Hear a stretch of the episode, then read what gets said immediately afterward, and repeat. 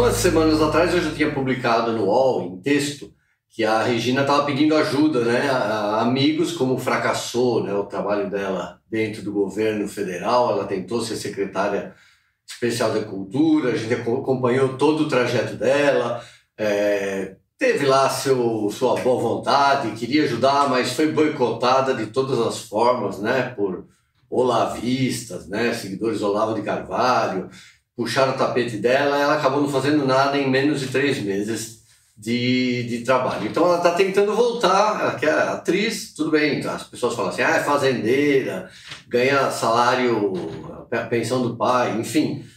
O, a profissão dela é atriz, ela quer voltar a trabalhar como atriz, e ela eh, não só está pedindo ajuda para pessoas da Globo, como ela foi pedir socorro, basicamente, para a Glória Pérez.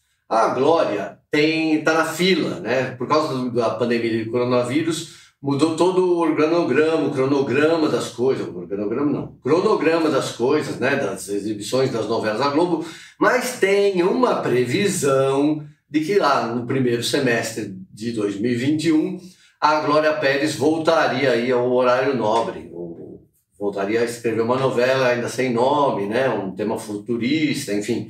E a Regina Duarte foi pedir ajuda para Glória Pérez, falou, me coloca nessa novela, me ajuda, porque são, são próximas.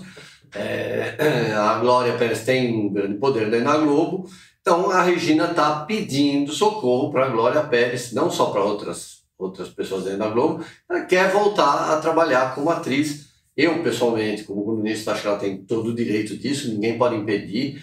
É, também acho que ela não pode ser punida, é, pelo que ela fez, você não vai poder punir profissionalmente. Ela tentou ser secretária de cultura, não deu certo, paciência, foi boicotada e agora quer voltar a ser atriz, a trabalhar no, no, na televisão.